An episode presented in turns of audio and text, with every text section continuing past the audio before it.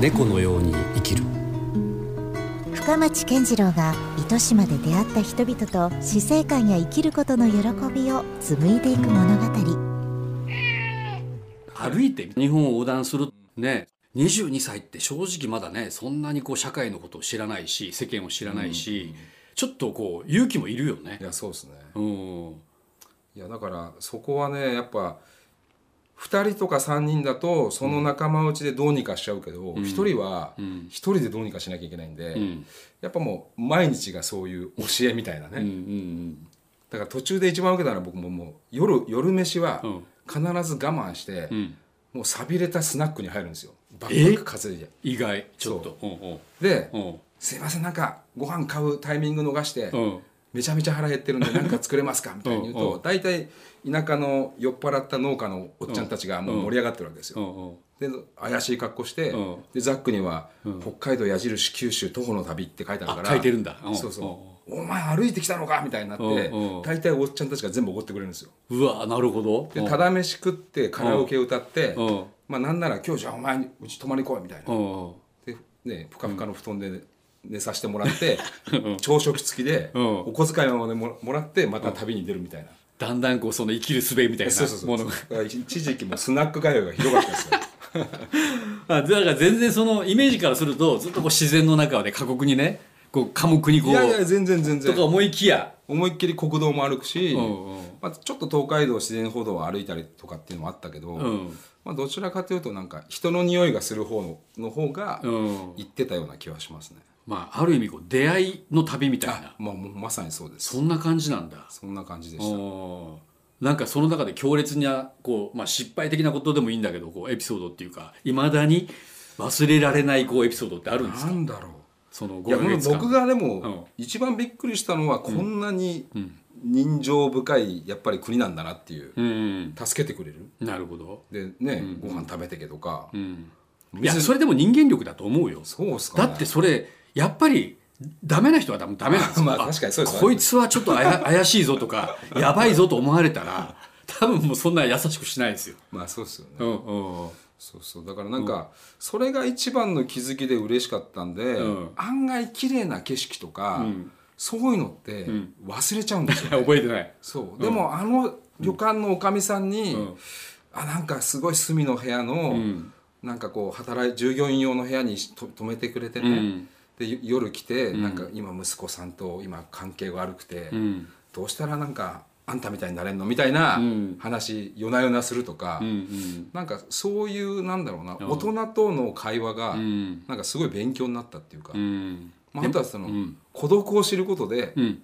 まあ、なんかありがたさみたいな、その実家のありがたさとか、親のありがたさとかね。やっぱ屋根があるかないかでこんな違えんだみたいな。それは確かに感じるよね きっとね。そうそうそう。そういうなんか根本的なところをこう学んだというか,、うん。そこは多分人生においては大きかったんじゃないですかね。なるほどね。ただ危なかったっていう分では唯一、ん。北海道の無人駅でん。寝た時に、うん。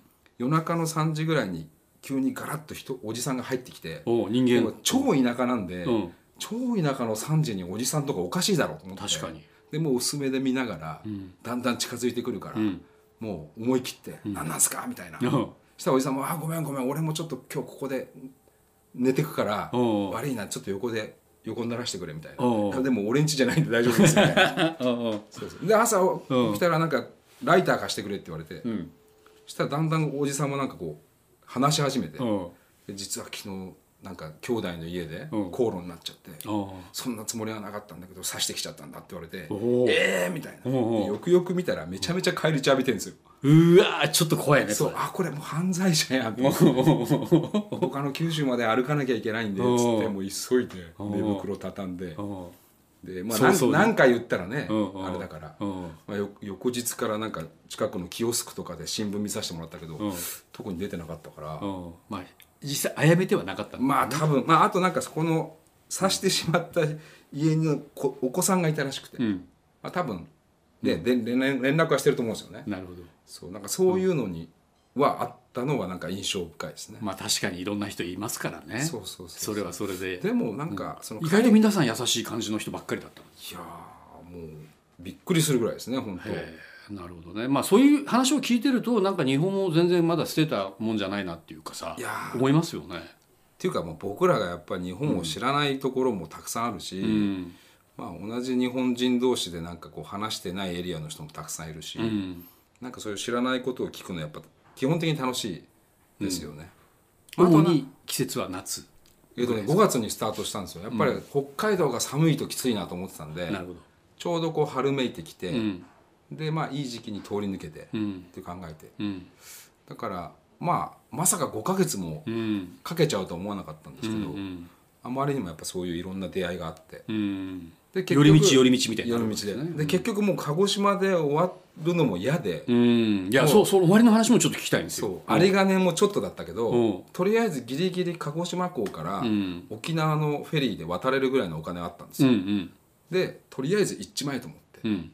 でみんなあのフェリーで那覇まで行って渡ったんだ海も。渡ったんうん。ですで鹿児島でたまたまこう知り合った人に紹介してもらった、うんなんかこうおが靴でおばちゃんたちを埋めて汗どっとかくみたいな、うんうん。そういうところのなんかアルバイトがあるって言われて、う。んでまず到着したらそこに行ってう。ん一回バイトしてう。んでそこでちょっとこうお小遣い稼いでう。んでそこのオーナーさんもすごい優しくしてくれて、うん。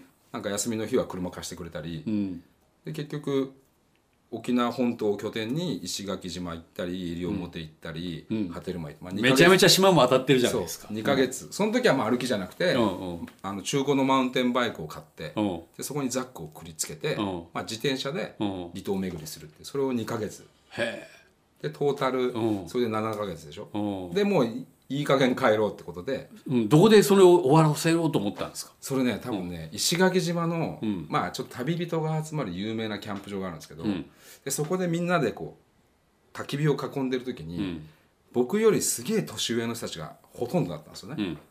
やっぱその人たちってまあその時で言うと多分30代半ばとか、うん。下手したら40前後とうんか、ちょっと親が体調崩し始めてるとか、ん。そんなような時期で、うんそのなんか旅のやめ時とかを話してるんですよ、うんうん。でも結局ちょっと親が倒れちゃったから俺帰んなきゃいけないんだとかってなってるけど、うん。あでもそういうタイミング来ないと自分で見切り作れないっていうのもなんかちょっと違うなと思って、うん。もっといろんな旅のスタイルもあるだろうから、うん。なんかもうちょっと自分でちゃんと身動き取れる時に、うん。あの次のフェーズに行こうと思って、うん。その焚き火を囲んで周りのおっちゃんたちの話聞きながら、ん。あもう一回旅終わりにしようと思って。うん。そうそれでもう帰る決心をして。なるほど。で関空まで飛行機で渡って、関空で自転車を組み直して、うん。自転車で千葉の家まで帰って、うん。でゴールって感じです。へえ。